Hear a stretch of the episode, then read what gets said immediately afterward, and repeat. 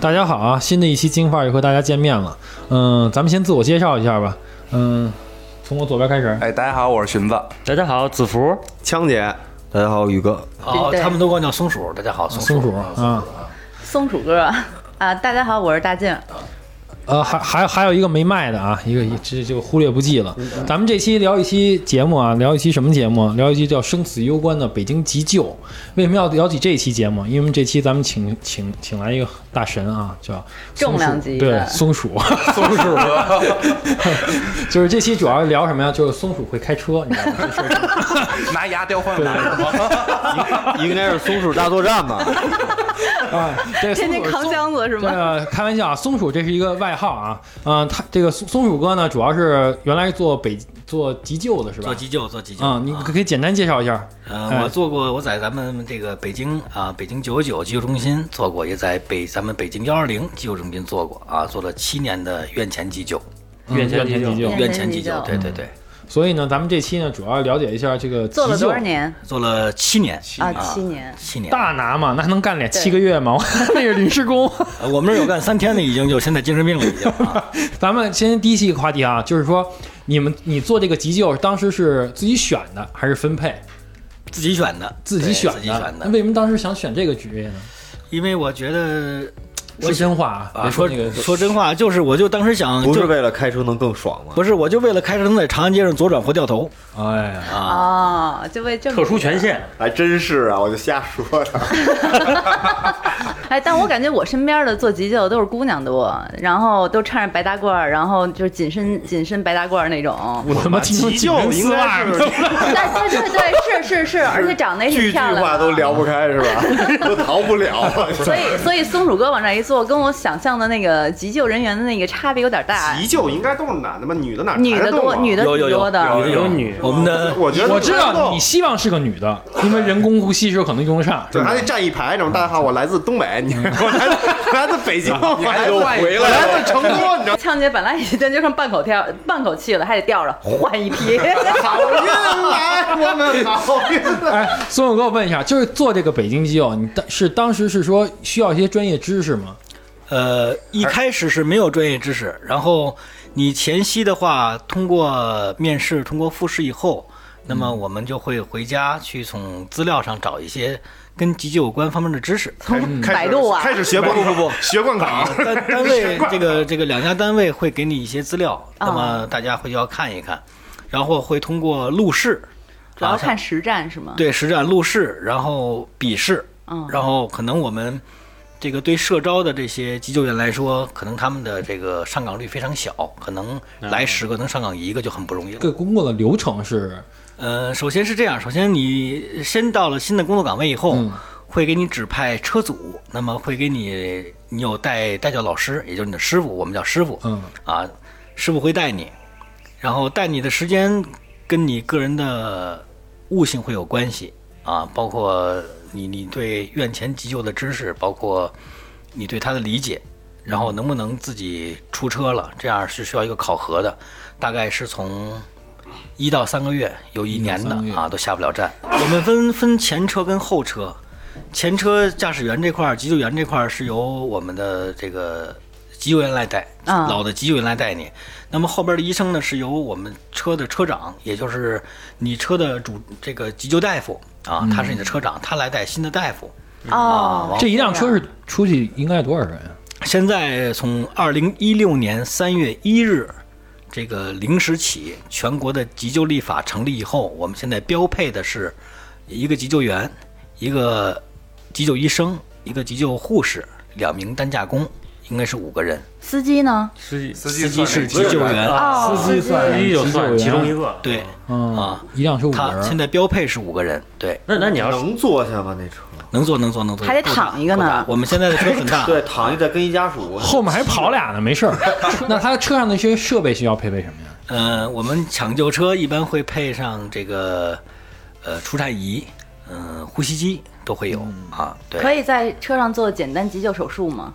开刀什么的？呃，不可以，这不行啊。对不，具备这个不具备手术的环境，对它其实就是生命观察这些设备，主要是颠，就是想做个包皮手术，结果做成太监了。直接给淹了。我以为做截肢了呢。哥们儿，人想打幺二零，我做个截，不是开开着刀那口子划开了，一颠叭刀进去了。那个确实颠，我给大家讲一真事儿啊，有一个任务是转院任务，北京积水潭医院转到我们东四十条的陆军总军区总医院，一个骨折的患者，嗯，我当时开的是一辆老东南，特别老的，然后过完减速带以后，到急诊，家属一握手，师傅，你这轱辘打的劲儿太足了，伤患腾空了是吧？本来骨骨折，到了医院变成脑出血，粉碎了。然后还有一次是从这个哪儿，咱们那个东直门中医院有一个这个做完腰间盘手术的一个患者，回哪儿？回这个安定门外。嗯，安外啊，没有啊，我就开着，你安外井盖多呀，我就开着，后边颠呢，叮当叮，那大哥特逗，兄弟，你停边上，我说怎么了？你停下，我就停下了。大哥说：“你把那拐让我们护士说你给我。”那大哥我自己扶着拐下去，说这么着，车费给您结了，您受累，给我打一出租车。我打一，我说为什么呀？我我以为等他回去腰间盘好了，没有，那大哥好那大哥说了，我到家你还得给我拉回去，我还得再做，真人真事儿。哎，那我问一下，这个费用是一般是怎么怎么个计算的？呃，普通普通的话，转院任务是一个车费，一个诊费，诊费四十，车费现在应该是五十打底儿，每公里三块五。三块打表啊，对稳定的。这打表。这个要跟所有听众啊等等其他，我们要要要要普及一下啊，幺二零不是免费的，哦，呃幺二零不是免费的，对，肯定不是免费。的。对而且都喝多了。幺二零幺二零的这个这这些票据都是能走医保的。对，啊，都是能走医保的。而且我知道幺二零不是到你家开始几公里，是从出院那出院那那比如从那个，到你家，然不对后再拉到，营是从我接到任务开始计费。但是他走医保就就可以，我不一定非得医院到医院吧。比如我从家打到别人家，我就喝喝多了，那这 幺二零好挣那我还走医保啊。那我家住石，比如说我住石景山，我就想北京急救想多挣点钱，给他开到陆河医院。哎，不是你直接 你直接到沈阳，你 你直接到都黑龙江，沈阳过了，沈阳过了。哎，那对，那像这种跨省的，那那我我们有长途组，哦，还有哦长途组，长途对，有长途组那。为这个为什么要这急救了？他妈干到对，长途因因为你知道为什么我问这个？就是我前两天就是正好在我妈，我妈她就是带着孩子在海边嘛，在那个东戴河那边，算辽宁省。辽宁。然后在那个医院门口的话，我看到有一个是从外省，好像是呃内蒙还是哪儿那边的急救车，我还说怎么这急救车都开到这儿来了，这么远？还有转院的，从从那个内蒙开到这个辽宁，这个费用也得患者出，然后这个车回去的费用，空使费也得这个可以再拉一个呀。所以说就拼车嘛，对吧？那个还有从北京到到沈阳的，就直接拼车回去，不叫一省钱了顺丰吗？顺丰幺二零，对，没有，现在都是花小猪了。呃，走一半，先生对不起，我葫芦岛又接一单，绕一下。不是，那你们这跨省的，我估计可能小面包不行，得弄一大客，坐满了，还有大座的，里边有大座啊，往里走啊。葫芦岛接一单。那像他这个这个车，比如说要送到哪个医院，是由你们定的，还是首先，我们到呃，我们看出什么任务，不同的任务我们会做不同的判断，这是第一点。呃，第二点是我们如果说您是转院的话，那么我就要听从家属的意愿了。您是不是首先是联系好这家医院没有？嗯啊，联系好了，您在我们的签字单上要签字，嗯包括您打电话给我们两家单位拨通以后，您要跟调度员叙述清楚我要干嘛，这是第一件事儿。比如说，我就联系到呃我的患者在积水潭医院做完手术了，我要转到某某某医院嗯做康复，那么调度会把这些信息反馈到我们车组。那么这时候我们到那儿跟您见面以后会确定。您是不是从积水潭医院转到某家医院？哦那么签完字以后，那么患者可以上车了，我们顺利的完成转院任务，这是第一点。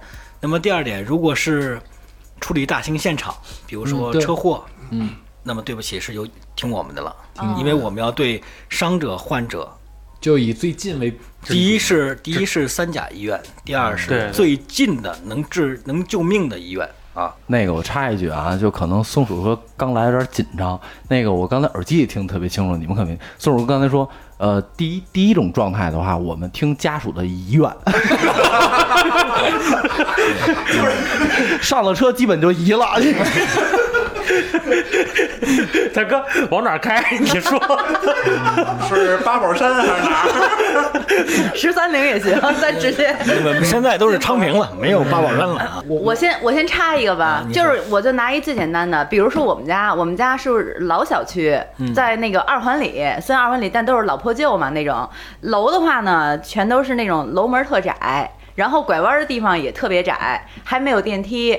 比如说，你们有没有遇到过那种需要上下爬六楼，然后碰上一死胖的，就是又胖。加钱吗？不加钱，不加钱，不是那你们家不小的，大劲儿安心了。你这论斤腰了。呀？大劲儿超了，这很现实。啊对，那像这种你们但是是这样，我们最早的时候是没有担架工的，就是没有担架工，就是一个我们一个司机一个大夫，是这个是一个困扰我很多年的一个问题，就是我曾经我自己经历过一件事儿，一个孕妇。哦，孕妇。六楼没有电梯，当时我已经抬楼抬了大概那一天的任务抬了五六个了。嗯，这种的。啊，但是我那天我跟家属说我真的抬不了，直接直接给他接生了。家属说为什么？我说我我抬下来我动不了车，我手抖。嗯。啊，我连车都开不了，我无法完成安全的嗯到医院。对，家属不信，那就这么生抬，抬了以后，我跟大夫都是手抖，大夫也手，连他连扎液都扎不了。嗯，那家属就跟我发脾气说：“你为什么不走？”我说：“我走不了，我开不了。”我们休息了十分钟才走。我们经常会遇见这种问题，就是我让家属您协助我们其实应该是家属来协助我们来搭的。对。这个担架，就好多人不理解，他认为我花钱了你就应该抬。嗯，而且你他把说你当成搬家公司，对对 哎对，关键什么呀？还是贵重物品，啊，我 搭的还是贵重。经历过这样的，一般这楼搬那楼啊，那就是这样的问题，经历也不过加钱。这样。的，也不加钱。不是，那你像你像那个拐弯那地方那么窄，他要不自己下来走的话，你们那担架根本就过不去啊！把担架举起来搭到我们的楼梯上转，啊，我的天行哪！要么就完全举起来转啊。搭担架是一个技术活儿，嗯那个得练，不是一般人都能搭的。基本像这种事儿，还是不要麻烦九九九和幺二零了。能自己下来，然后到路边打个车，能解决的事儿就不要找幺二零。不过 不过不过，确实有一些伤患他是不知道什么问题，能不能去移动啊？像比如说脊椎受损，对，呃，这是不允许移动伤患的，不允许让他乱动的。因为我原来听过一朋友，他就是孩子牙掉了，掉了完叫叫幺二零，120对，幺二零还真去了，还真是把他拉过去了。是我们也拉，我们也也拉过我们经历过呃这个牙疼的、痛经的，从一六一六年的三月一号零时起，如果您报假警情的话，你以后就会很麻烦了。我们以后就不接待你有。一个黑的数据库，哦，黑名单，黑名单但是这个不叫假假疫情，他就是确实是肚子疼啊。不，这个这个是可以的，但是呃，我们立法出来以后，那么我们的车长，也就是我们的车上的这个急救大夫，他会对你做出评估。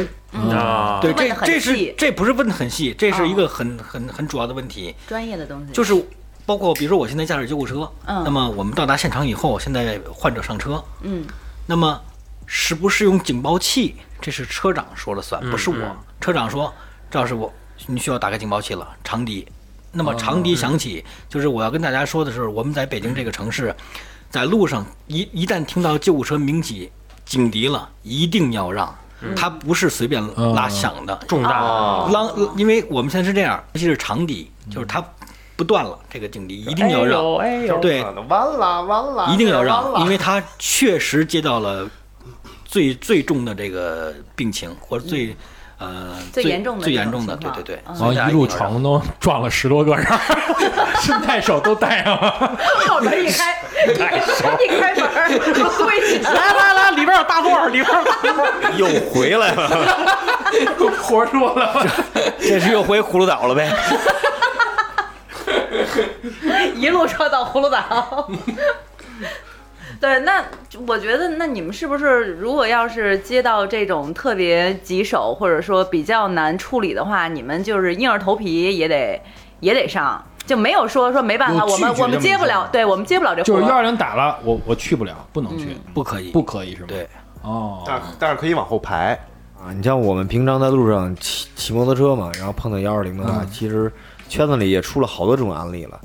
然后大家都知道，骑摩托车是不让上环路的嘛，对，嗯因为上五环路上，然后给幺二零把前面车给劝开，嗯，然后最后好像也被交警罚了。嗯哎，不是说不是说这种不罚吗？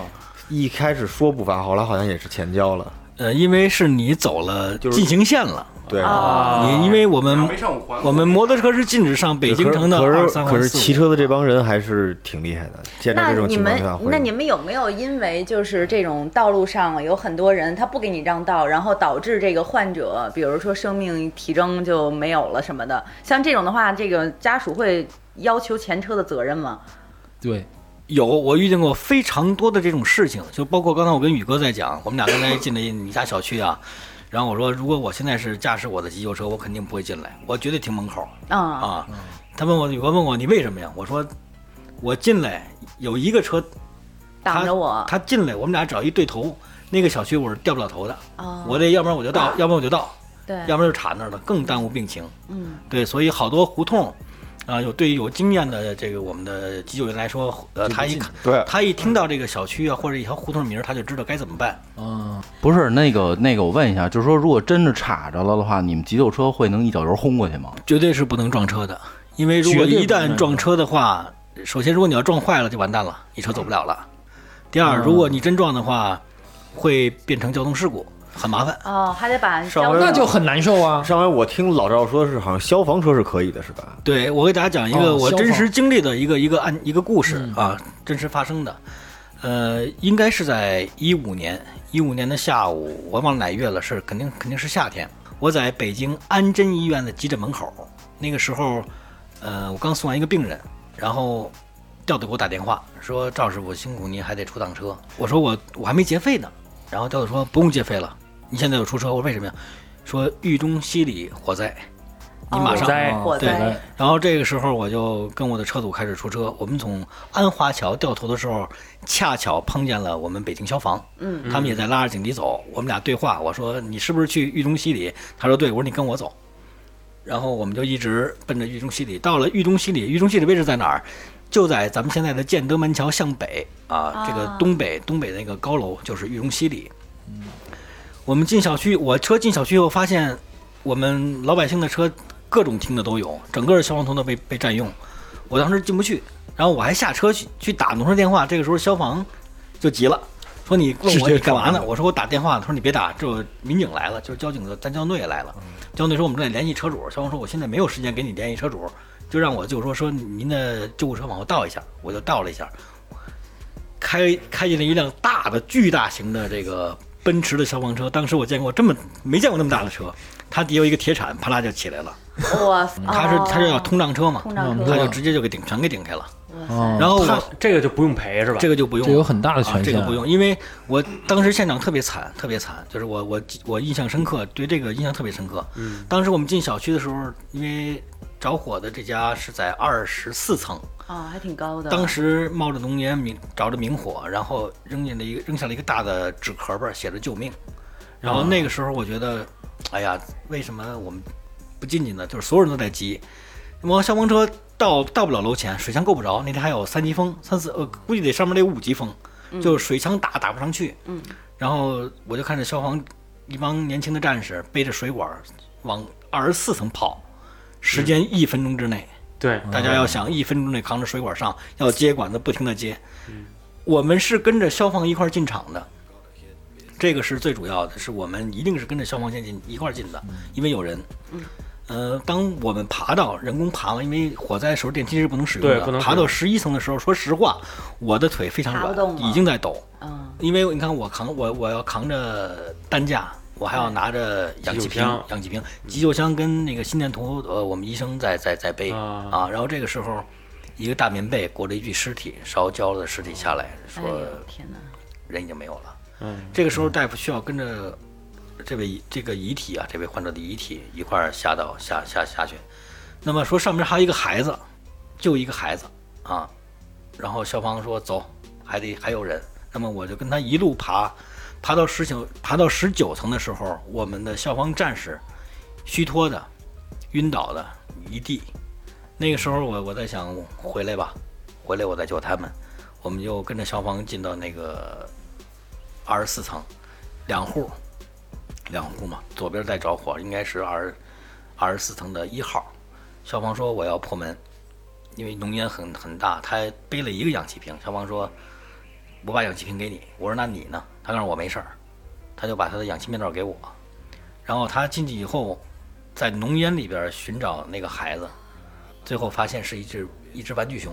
啊，啊，我们都在进场在搜索小孩嘛，最后确定没有的情况下，我才返回了十九层，把我的氧气瓶啊给了晕倒的这个消防战士，然后我们的大夫啊，这会儿也是也也是爬上来，那么需要更多的支援，那么我们的支援车一会儿不断的往里来，那么其实不是给这名逝者，而是给我们的消防战士送氧气瓶，嗯，那么我当我们下来以后，那么后续的事情就是由由由我们的消防部门啊，还有公安部门来处理。那我们就是当时这个现场给我看到，是我们所有人都静坐静坐在马路边儿，没有体能，包括我也没有体能。这个调度只是问我。您现在怎么样？是否安全？我们的调度员，我说我在爬楼，一会儿给你打，因为我喘得非常厉害。然后到底下时候，我去我去一个超市买水，然后令我感动的是，这家超市老板拿出了一箱矿泉水给我们，但是给我们喝嘛。呃那时候六点多也没有也没有吃东西，然后一人送了个面包、火腿肠，包括这个这个这个涌水。最后我们还最后还是我们把这些吃的钱给这个老板，老板婉然拒绝。那么没有人在说话好像还是，挺多的。呃，这个消防员撤了以后，只有只有我们一个车组来守守着这名逝者。当时我就我就跟大夫说：“我说你把中门打开，把尸体，因为当时没还没换尸体袋呢嘛。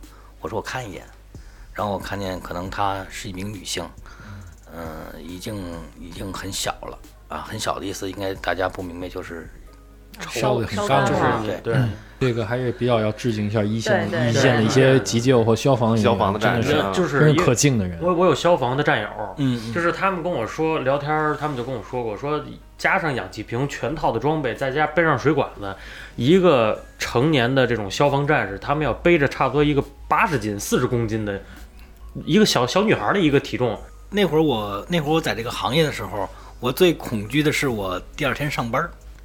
我在上班之前是一个活蹦乱跳的人，那么我走到单位，把我的便装脱了，换上我的制服，那么左肩别上我的电台，右肩别上我的执法记录仪，领到我的钥匙，领到我的装备，这会儿，那一刻整个人都变了。就是你为什么会很累？你高度集中。我们那会儿二十四个二十四小时不合眼，二十四小时，你这一个班是多长时间？呃，不一样。现在两家单位估计现在是一样了，应该是白夜休休了白夜休休啊。但是我现在我这个最早是二十四小时，因为缺人缺缺人手、缺车嘛。四小时，就是我一上是早八点到第二天早上八点，眼睛就不闭。不可能闭。嗯啊，我们最我们最舒服的时候是压床了，就这个床被这个患者占用在急诊，我们在车里靠一会儿睡一会儿。有没有你们拉的拉不了的那种？就是来了就不是你们那个工作范围之内的？有有有有，太有了啊！我我七年中就遇到一次啊，这个这辈子忘不了，终身忘不了，记忆犹新的，啊，特别逗，是应该是一六年的十二月份，冷啊，我记得特别清楚。我刚夜里这个十点多出完一次任务回来，我刚躺下，我们那儿调度就给我打电话了，说这个您得出趟出趟车。我说哪儿啊？葫芦岛，我不去这个，今天晚上就葫芦岛了呗。这翻来覆去都是葫芦岛，这是鬼打墙是吧？刚从葫芦岛回来，说这个再走一趟。说不远不远不远，就在那哪儿前门西河沿儿这儿。嗯，说那个，但是那个九九九九车走了，呃，去过没拉，人家走了。我说那你让我去干嘛？他说您看一眼去。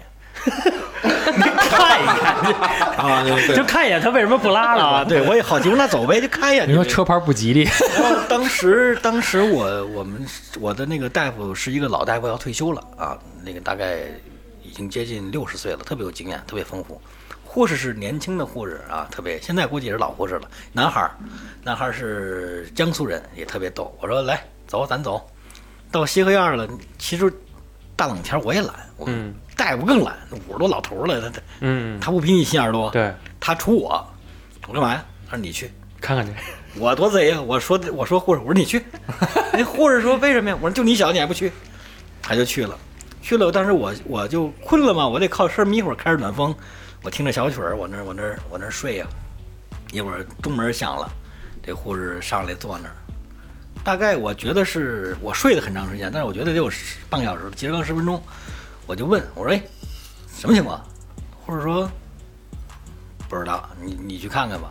”不知道他跑一去。我说我说你他妈这个废物，你你你能不能行？他告诉你去看吧。我当时来气呀、我说这玩意儿解决不了，今晚上就在这搁着了，我就去了。呃，大家注意一个词语啊，调度跟我说的是老老头儿嗯死亡，老头儿死亡啊！我一进家平房，两间屋子，我推开木门以后就是他们家卧室嘛，老太太、姑娘、姑爷、老头儿在我面前矗立着。谁死了 谁没死啊？就我这当时我这个气呀、你知道我这气吗？就我这气死我！我回城上我就拿电台叫啊，我说问一下问一下调度，我说什么情况？我说你是不是有病啊？但是咱们不能骂人家，但是反正语态度肯定不好。人家说，我说你给我对单子，人家说确实是这事儿人家报的就是说啊。啊，我一听完这个，我这后脖梗子发凉，毛都起来了。今儿那老头儿头七是吗？回来看看，就这时候，我们那老戴，我把眼镜往下一戴，一空我一笑，我说他这玩意儿有货呀。我说明儿早上咱那哪儿沙子口那个炒肝包子管够，他就得意这口。他说行，你干个活儿。我说什么活儿？你给我拿着除颤仪呃，AED，AED。我说除颤仪，拿着，我就拿着这个。当时我我心想你你你我跟着你干呗。到那儿以后，我一进门还揉了揉眼睛，还真是在那儿站着。给你打招呼了吗？不是，你就想象这画面，俩老头儿四目相对，啊，然后我们大夫就先先先得先记录嘛，记录这些情况，我就在那儿看着，但是我当时很淡定啊，很淡定。其实这腿在抖，然后我就其实抖啊，咱还得淡定啊，老急救员，咱不能让家属看出来，我在这强忍着。你大夫也坏，你你过去摸一下，摸一下，你摇我这恨得慌，这孙子太坏，我就去了，但是拿手触摸了一下，确实硬了。我回来还悄悄的说，你是你摸硬了了哪儿啊？你你硬了，这没毛病。人人死后有一段时间摸摸也能硬。哎呀，摸完以后吧，我说这这这确实硬，当时我就往下推了一下，没推动，但是可能是心里胆儿马步扎的挺稳，不是，可能是我胆儿小，真是个胆儿小。他站站着睁着眼睛，没有没有闭眼，啊他为什么不是这有点吓人了。哦，到现在我也不知道，我就想给他弄躺下。然后我们大夫就有主意了，跟我说，明儿早上得一碗炒肝多加肠。我说没毛病，到时候起码得八个包子。我说没毛病。啊，大夫说来，小子，去给我插上电，家属退后一米，我就按他的指令我就开始查，但是手是哆嗦的，嗯，插不上那个插小板儿，我还得我还得骂家属，这这这这是这号吗？家属说是三项。拿那两头的时间往饭头上插，插不进，还怪不是一会儿那老头说是是这儿，那说完这我就葫芦岛了，跑着去了，快说。我也不知道这一期有没有葫芦岛的听众。然后我我咱不能让人看出来不专业呀，我来家属把这给我插上，那家属还挺灵啊，巴拉扎上了。老头，我们那老大夫说来三六零，啪啦，最高功率。老头讲话，把衣服扣解开，我还亲自给人扣解开，腾一下，这人砰楞就打出去了，一米多，啪啦就躺床上了。我跟他说真高啊！那除颤仪是吧？对啊，这是我唯一碰见过一次死亡以后人处理。这真邪。对对对，没有，还有更邪的事儿，更邪的事儿，也是这个晚上十一点零三分，因为我那会儿打游戏呢，正玩 CS 呢，在办公室来电话，您受累出趟车，朝阳医院急诊急诊室，放弃回家，放弃回家什么意思？放弃回家了，就是已经走了，不再治疗，还没有走。哦，还没走呢。但是我说受累，您那个给我问一下，这人还还活着呢吗？大夫说活着呢。我带当班大夫是一个特别好的大夫，跟我关系特私交特别好。我说你啊，让他活着回去，喘着气儿回去。他说行。去了以后，大夫进完急诊就出来一边写写东西，然后说赵哥，咱得快，我估计我的能力到不了家。那时候看了看了眼表嘛，因为我们上车得报嘛，就拿电台得报啊。我我我我到急诊了，我这个车组到急诊，我得报。报完以后，他上车我还得报。我报的时候我看了一眼表是十一点三十五分。我们家住不远，朝阳区的豆各庄，我就拉着他走。到那儿以后，差八分十二点，我右侧出现一个绿色的清真的清真寺似的玩意儿，因为嗯圆的嘛，我记得对那特别清楚。我说这是清真寺，我跟大夫说了，我说见着清真寺那左转的，一会儿见着寺那右转就出来了。特别巧，那天到家从单从我这车一拉，十二点整人没了，嘿哦，天哪！特别整。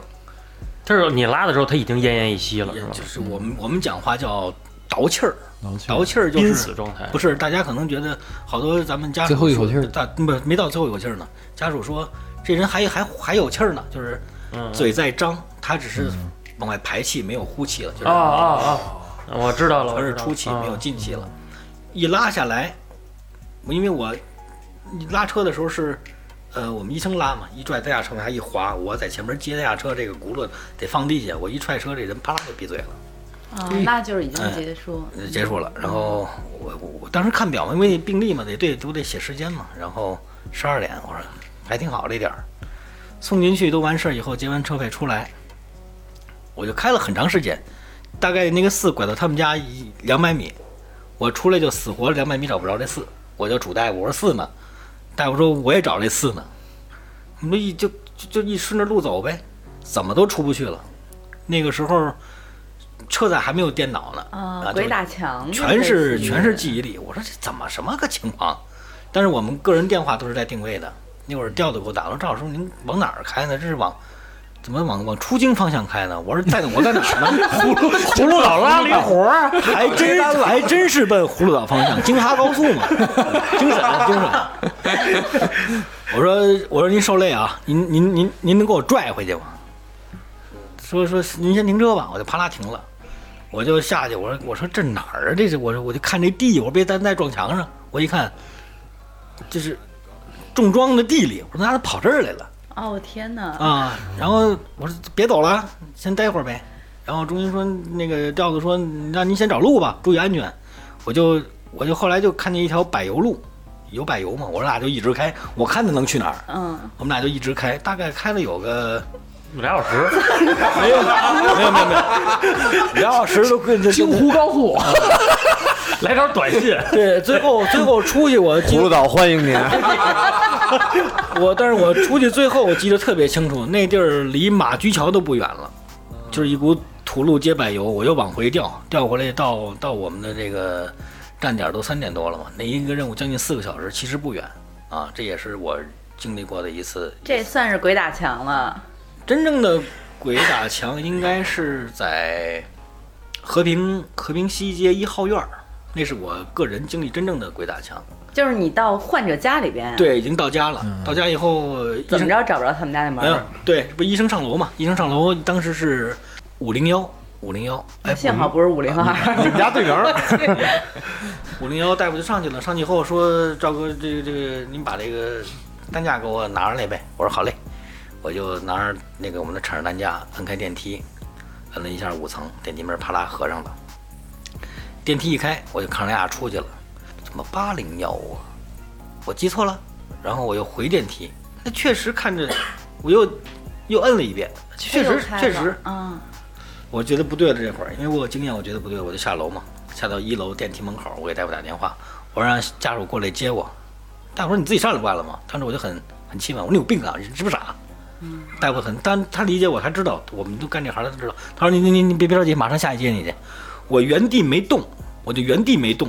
你要说我走了，我再进来，那可能是我的问题，我没动，因为我拿电梯下来进去，我就看着家属这手，啪啦，还是那个那个数字我摁的，上去打开他们家，跟跟听鬼故事似的。这这这这是那个完了之后发现那患者不想走是吗？那个楼是一个六层的楼，我天，太可怕了！就是患者不想走，不想走对，六层楼对对跑八层去了。其实这个就我们能经历过的事儿，好多人都不理解，说你这就绝对是不真实。但是我们确实真实的经历这个事儿，包括那次东三环车祸，小伙子酒驾，主路逆行，迎头相撞，这个车撞了啊，喝对多了。嗯呃，那个咱们正常行驶的是一辆丰田，这位女士被送到中日友好医院。嗯我去的时候是就是咱们肇事方了，呃，我就问了消防，我说怎么样？消防说没见红，就是没有大出血。我说人呢？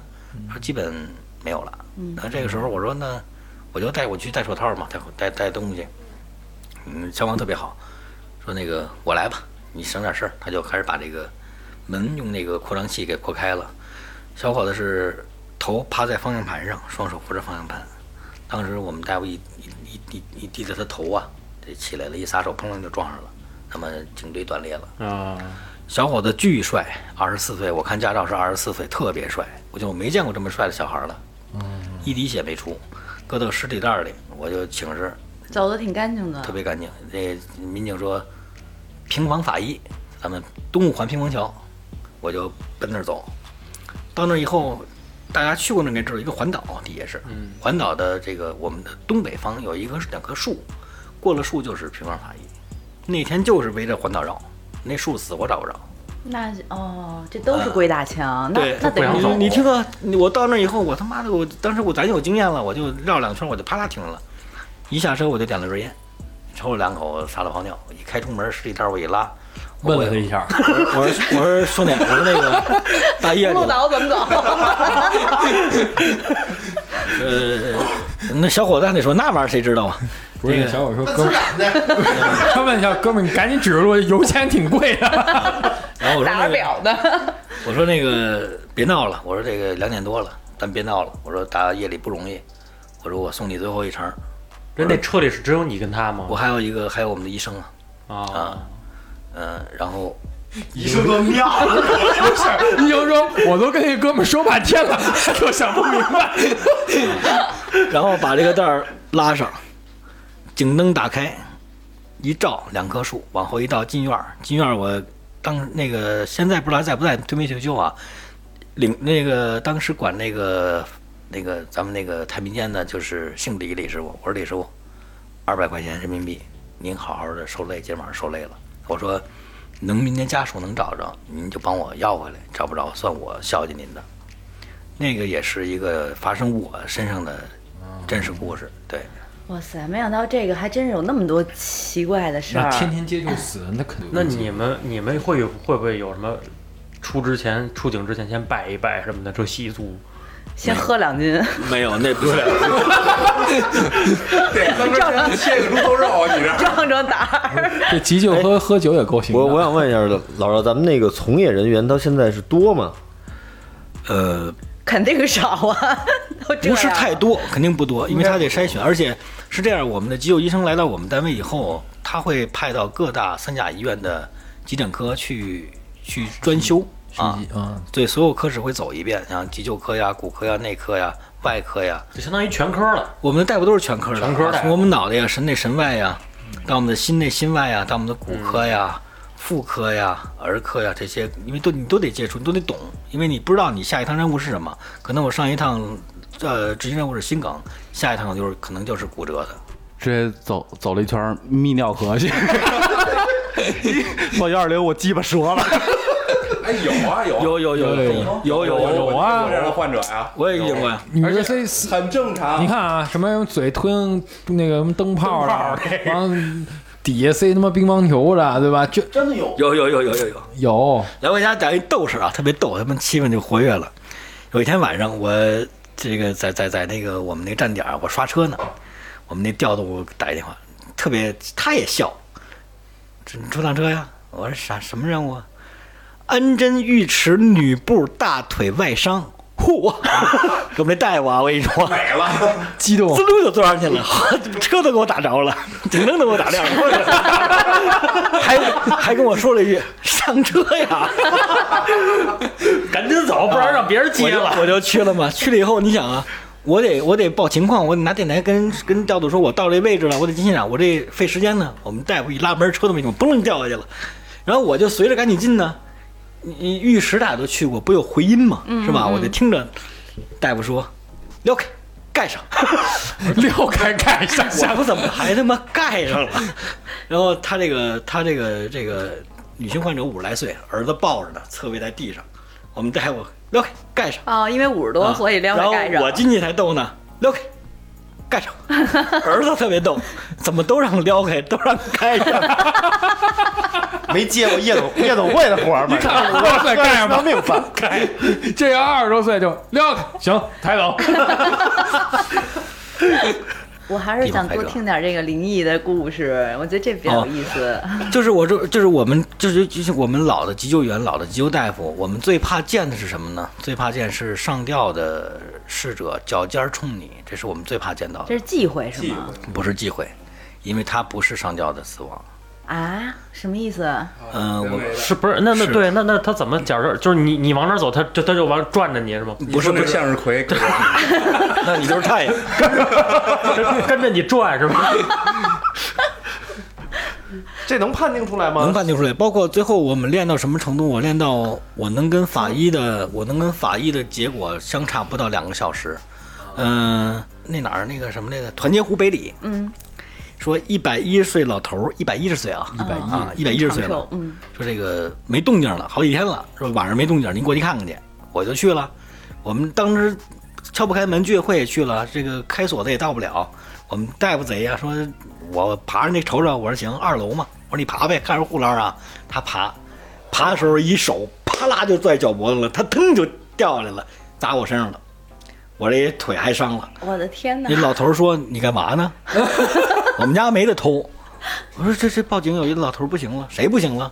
爷我活着呢，一百一十岁，翻栏杆过去，自己也能翻，这是我见着的，哦厉害的，天哪这真厉害呀！还真能翻窗户啊真进。能有有那那你刚才说那个脚尖儿那个是什么啊，意思？脚尖儿那是这样，就是说，我们到尤其这种非现场死亡的话，我们也会到现场，我们会第一时间到现场，有可能比法医啊、刑警啊、治安去的还还还早还早，因为这种非现场死亡的话，会有几家单位一块儿到。第一是派出所民警，嗯。啊，然后报案者，嗯。那么我是我们就是急救单位，嗯，那么是然后就是哪儿呢？就是呃治安，嗯，刑警、法医这几家单位一定是一起到的，所以我们进去以后要判判定他是不是死了。没有了。嗯。所以好多人都说，这人都这样烂了都对。死亡了，但是你在法律上，我也得走这个们没有做出程序没有做出结果的话，你我们无法宣布这个人嗯无生命体征啊，得由我们来给他做一个心电图啊，呃都烂了还得做心那也得做，对，那也得做，按法律讲必须得做。身烂心不烂。对，然后这个脚尖冲着我，就是大概我有凭经验看，他一定不是上吊而亡的。那基本上就是属于刑事案件是吗？刑警死的刑我们一定会跟刑挂上去的是吧？后挂上去的，对，因为我们大家知道这个死亡时候，我们脚尖儿受地心引力会冲下。啊，对对对对对对，如果他有蹬踏动作，可能会有弯曲，但是最后还是直的，是这个样子。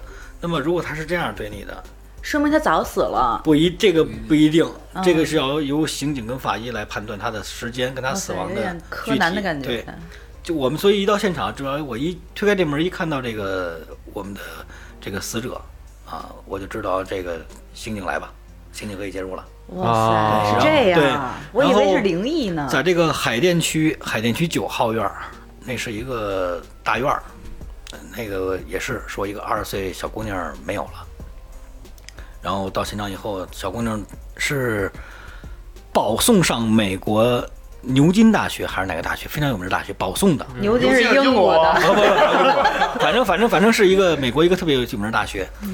然后美父国那是牛然后板父母的学历非常高，工作非常好，但是哪个单位我不能说了啊。然后那个小区是封闭的，进去以后我发现这位我们的小女孩死在了浴室里，她的门窗是拿胶条封好的，自己贴的，而且浴室里浴缸边上有一一盆木炭。那么她她的死亡原因当时是呃这个一氧化碳中毒啊啊，然后她服用了生前服用了大量的安眠药，嗯，让自己先先失去睡知觉，嗯然后再中毒，他一定是有这种高学历，他才能想到这一点。嗯母亲来了以后痛哭流涕，情绪非常激动，抱着我跟我说：“你要把他救活。”我说：“我不是神仙，我说我可以负责任的告诉你，你的姑、你的女儿、你的姑娘死亡时间二十个小时以上，因为她身体出现大量的尸斑。”那，尸斑了已啊经。，腋下呀、后背呀、脖子、颈部都出现了大量的尸斑。当时我推断了死亡二十个小时，最后法医最终的结论是十九个小时。嗯，那啊基本上就是差不多了就是。我们到现场就是有经验的，一定就是直接就判断了。嗯，啊当时就可以给判断。因为我因为我原来朋友做那个在朝阳公朝朝阳医院做那个护士的，他就是被幺二零嗯，做幺二零送过来一个女的和一个男的裹一被子就来了。他是一个明，也算是个明星吧，就不算大明星，但也算有名儿。像一说就知道是谁。像类似这样的，就是说有没有，就是说，就是你送过来一个人，他不想让这些呃跟你们说，你这哦事儿不是、隐私对隐私这种东西会戴面具啊，有有有 有戴着面具的。我处理过一个警情特别逗，就在现在这应该是在新华，嗯、新中路那块儿有一个酒店，我忘了叫什么名儿了，反正是一个酒店，挨着挨着 SOS，说有一个男性男性患者吃药了，说现在不身体不适，您去吧，也是晚上嘛，十点来钟我就去了。然后进去，你像我这我这个性格也好，我进去先跟他聊，我说怎么了，兄弟？这个他告诉我难受，我说你哪儿难受啊？他告诉大哥，你咱俩这屋，啊，我说是看着你是挺难受的。我说什么个情况啊？我说得我得做我得做记录啊，这我我我吃药了。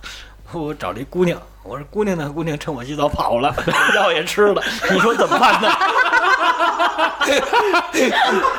我说我车上就一大夫，大夫，他说有护士吗？我说别去，我说你别，护士啊！我说你别他妈跟我逗了。我说你想什么呢？我说这民警也逗啊，民警也说这是什么情况？死了死不了？我说他死不了，死不了。他说这怎么办？我说他小姐，他告诉我小姐，我说他尿尿，啊开玩笑开玩笑。我说这这这就这么就这么个事儿啊。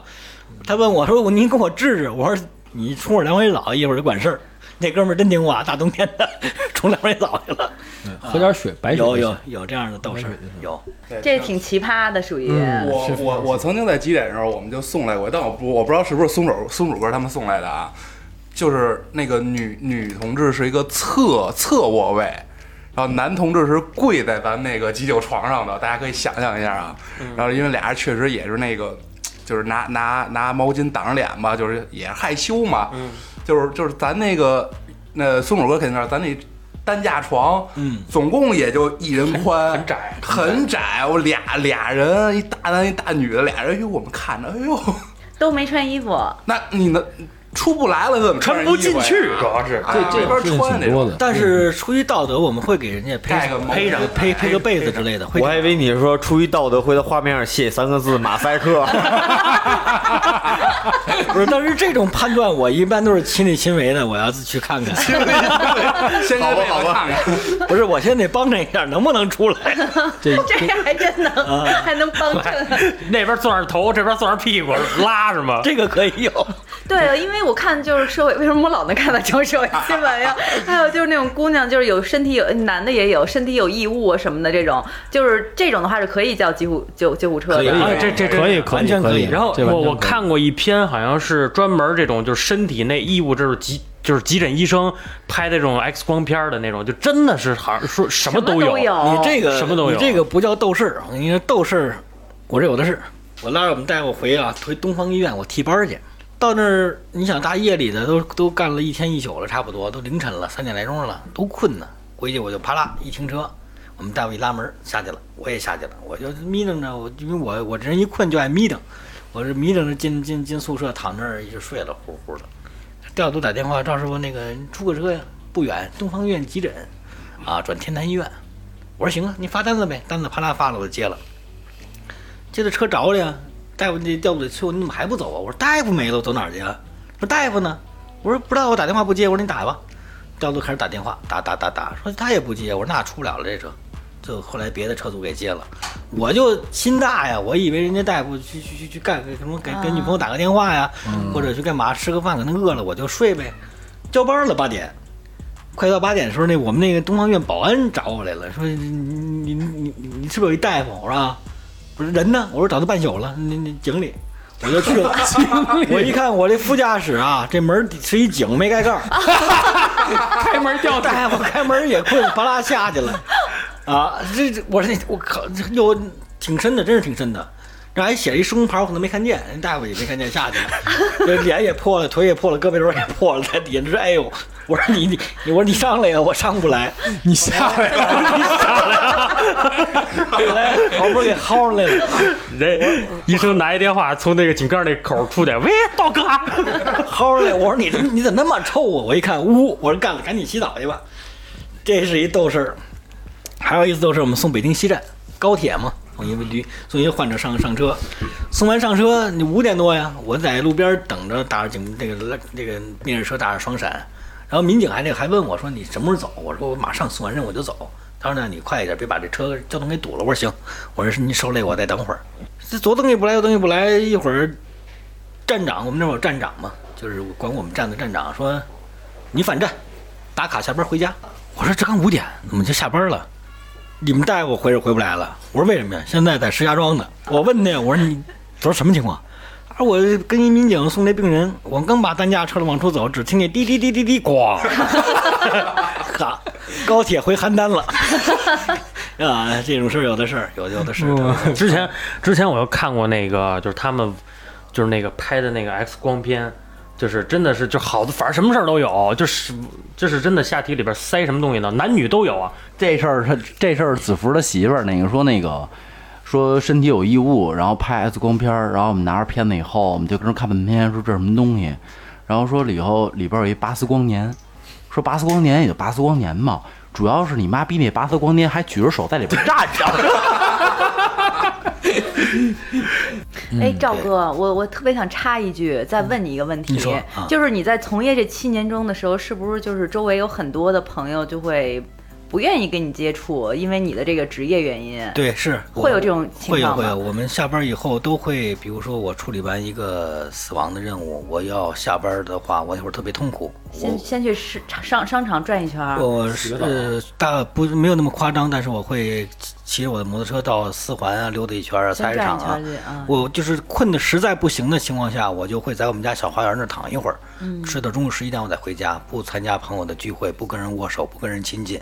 啊，这这也是怕别人有这种误会。有忌讳，对有很多啊对对是这样说实在的，还是不应该这样。一线一线工作者还是不容易的，对是就是就是因为没有发生在我们人的身边，所以大家都可以说，就是我常说一句话，就是你不是我，你不能你体会不到我。就是曾经我交了一个女朋友嘛，交了大概三年，但是我一直在隐瞒她我真实的工作。我说我就在急救中心搞后勤啊，我我跟人洗洗床单啊，送送药什么的。那没想到那次在法制进行时看到我出一线了，人家父母就找我谈话，说那个 主要是没给你打马赛克。对对是人性的扭曲还是道德的沦丧？那女的其实，在殡仪馆工作，告诉她我是化妆的。其我其实其实那天是嫖娼被抓了，你知道吗？跟跟工作没关系，改成酒驾了是吧？然后，然后那个探头那么清楚，我第一次发现我们 这个探头这么清楚，照得我脸非常清楚。回来人家问我说：“那个你到底干嘛呢？”我就说我干嘛了。人家说你人挺好，但是我们家忌讳这个给你发好人卡了，啊，就说嗯，咱们这期也聊了不少有趣的故事，北京急救有趣的故事。呃，没听够，尤其灵异的。顾子你这顾子你这你这顾子，咱们咱们秉承金发啊，弘扬正能量的思想。咱们对这北京急救，咱们每个人都说点儿句，多说两句啊。多说两句，说实在的，我长这么大真的没考虑过就是打九九九或幺二零，因为我觉得确实在路上看到这种情况的时候，也会主动给人让。我觉得还是留给更重要的。等我七老八十了，然后站在那儿等着急救人来找我，你你没机会，你你没机会打，等你打的时候就老一打了。我我到时候把就跟那个老老头儿似的，把衣服都穿好了，站在那儿等着。还不来呀？站三天，站三天，那是老一，因为没朋友，所以不知道，所以在家门口站了五天。下一个枪姐吧，来，枪姐，最后我反正听那个松鼠哥聊那个碰到的一些灵异事件，我听的我现在有点发麻，你知道吗？我今那我儿晚上估计还想再多听几个呢。，对想一个是想多听几个，再一个就今儿晚上可能一个人。不敢睡觉了，我得待会儿看哪儿寻摸个姑娘回去陪我。王王出不来了，给给给对，再一个，再一个还是对这个不是，你就去寻摸姑娘可以，别吃药，吃完姑娘跑了。在沟上 还得洗凉水澡。对对，咱这故事都能串上。然后到时候还拉葫芦岛，对，再一个就是对于这个一线的这个医务工作者，然后还有这个消防战士啊，这些表示真的表示 respect。嗯，对，我回头给出一饶舌是吧？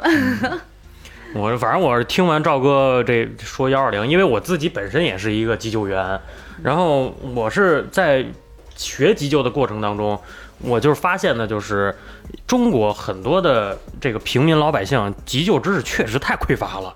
然后因为有一个我之前学的时候有一个数据，我不知道是不是对的啊，赵哥你也听一下，就是说百分之七十的心脏病患者心脏骤停都是发生在院外的，说是是是这样的吧？是这样就是说，北全中国是有每年有五十五万人的心脏骤停患者，对然后有一半儿啊，一半儿多，百分之七十都是发生在院外。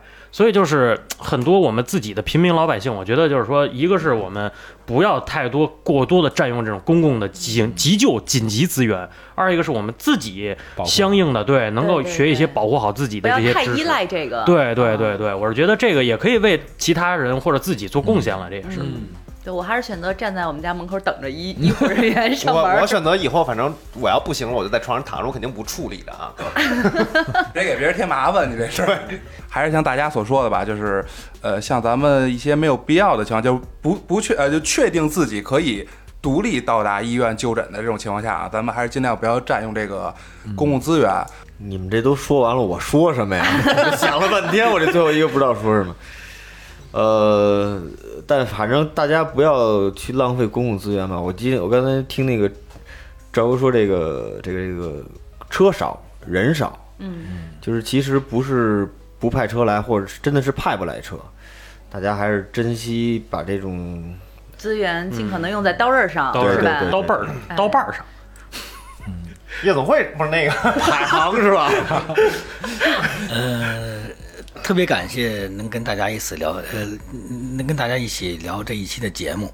然后从我以前的七年的从业到现在，我希望大家以后对我们的一线的急救员、急救大夫啊，给他们一个崇高的敬意。他们非常辛苦，他们有可能午饭没有吃，晚饭没有吃，依然奔波在我们的第一线上。嗯啊，然后我们听到急救车在响笛，一定要让他们一定真的有事儿。我觉得，我觉得这个就是就是就是挡路这个事儿啊，就治你们大套的一次，你知道吗？就是瞎鸡巴停，给你们家撞鸡巴烂了就好了，你明白吗？就再也刑重罚。对，就他妈再也不他妈乱停了。还有一个就是我想说的是，因为我是旁听的啊，我这一推台子，就是听完这么多故事的话，就是对对医护吧，就是尤其是急急救人员稍微互相体谅。就是我记记记忆最最深刻的就是那个手抖的那个故事，就是互相体谅一下，相互理解。对，因为你家人在在人手里呢，对吧？实话实说啊，对对 老一那说我他妈手一抖，尸体就下去了。对，真的真的没错，话糙理不糙。对，真的是这样，你知道吗？然后那个喜欢我们节目的，然后也喜欢这话题，因为那个今天松鼠哥有好多好多故事，